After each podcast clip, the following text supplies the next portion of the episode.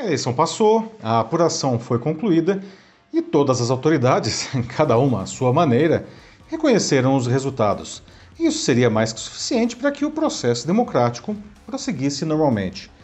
Mas em um cenário inédito na história do país, parcelas da população se recusam a aceitar os vencedores e ocupam espaços públicos e as redes sociais exaltados em um ódio que não pode ser ignorado como se fosse uma birra infantil.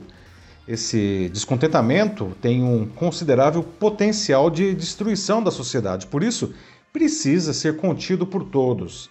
Ele está instalado nos corações dessas pessoas que entendem é, que, em nome da sua liberdade e de seus valores, podem, por exemplo, obstruir estradas ou fazer uma perseguição na rua empunhando uma arma.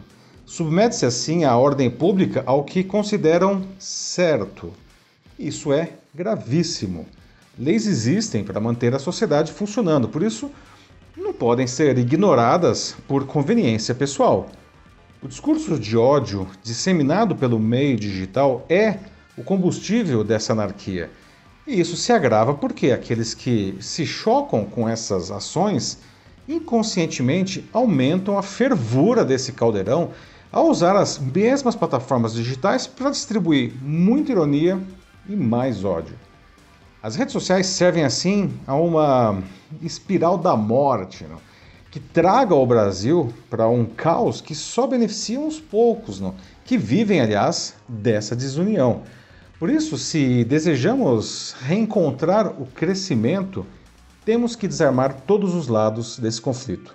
Eu sou Paulo Silvestre, consultor de mídia, cultura e transformação digital, e essa é mais uma pílula de cultura digital para começarmos bem a semana, disponível em vídeo e em podcast. Nada disso aconteceu de uma hora para outra, né, pessoal? Tudo é resultado de um processo consistentemente construído ao longo de anos, né? um storytelling político eficiente que criou uma conexão genuína entre essa parcela da população e diferentes grupos de poder. Os valores e crenças dessas pessoas foram usados para que, sem se darem conta, fossem transformados em soldados que defendem cegamente seus líderes. O storytelling é um recurso amplamente usado no marketing e na construção de roteiros de filmes, de séries, livros. Essa técnica cria estruturas narrativas com elementos que são intrínsecos da cultura de um grupo social para construir um vínculo tão forte que as pessoas compram essas ideias como se fossem suas.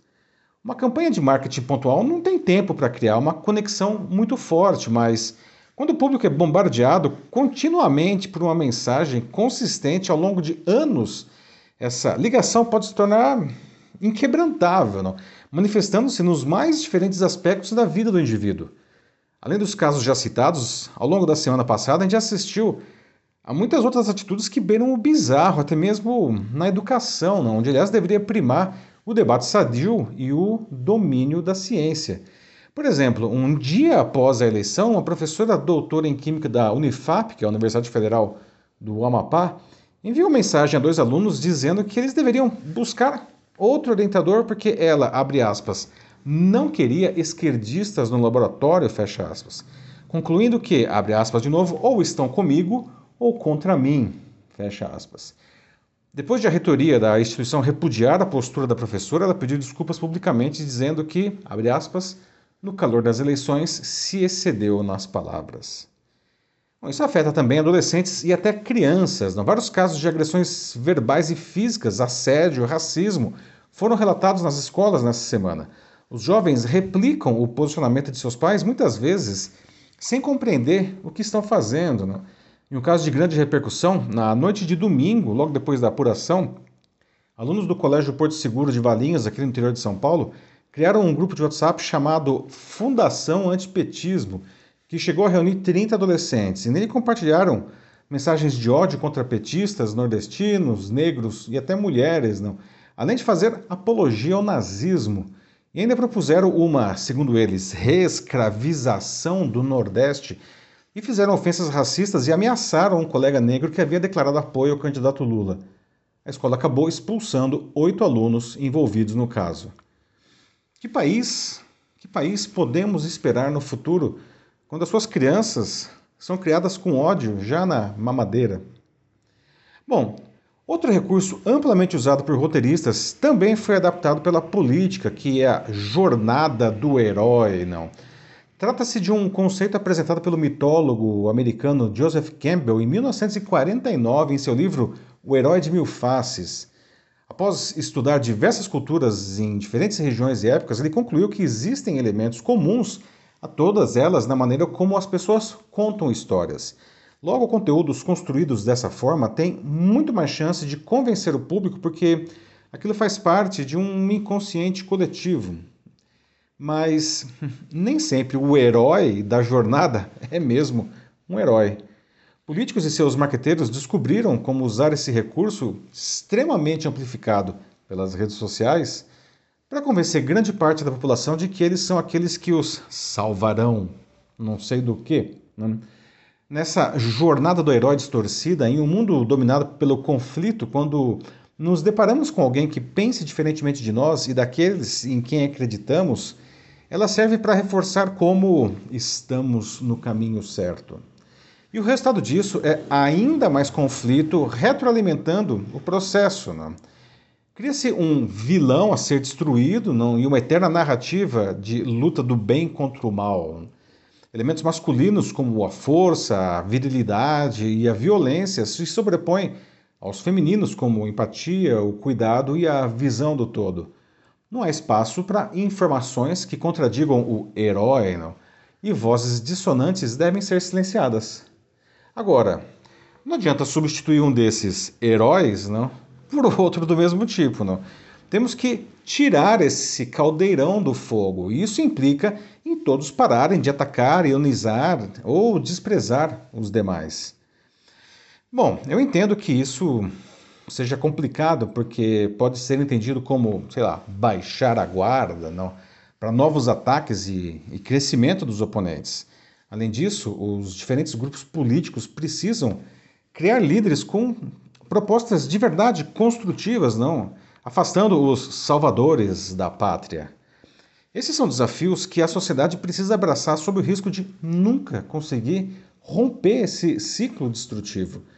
E as redes sociais, como via de disseminação do discurso de ódio, têm um papel central nesse processo. Elas precisam se engajar efetivamente nele, encontrando maneiras automáticas ou manuais de eliminar de suas páginas ataques e fake news. Por isso, me preocupa a aquisição do Twitter pelo Elon Musk, que disse que justamente vai afrouxar esses controles na plataforma em nome de uma liberdade de expressão liberticida que ele acredita.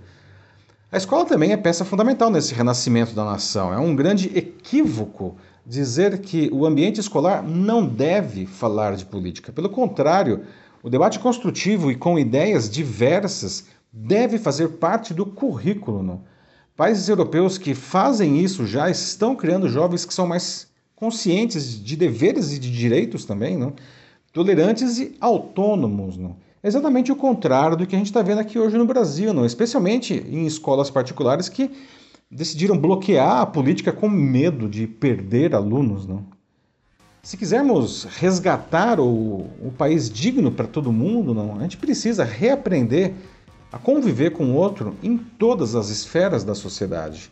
Não há espaço para essas agressões mútuas. É isso aí, meus amigos. Aliás, você já pensou que você pode usar as redes sociais e o storytelling para criar um poderoso vínculo com o seu público e até com seus funcionários. E é claro, eu estou falando aqui não de um uso ético desse recurso, não. Se você gostaria de fazer isso, mas não sabe como, mande uma mensagem aqui para mim que vai ser um prazer conversar com vocês. Eu sou Paulo Silvestre, consultor de mídia, cultura e transformação digital. Um fraternal abraço. Tchau.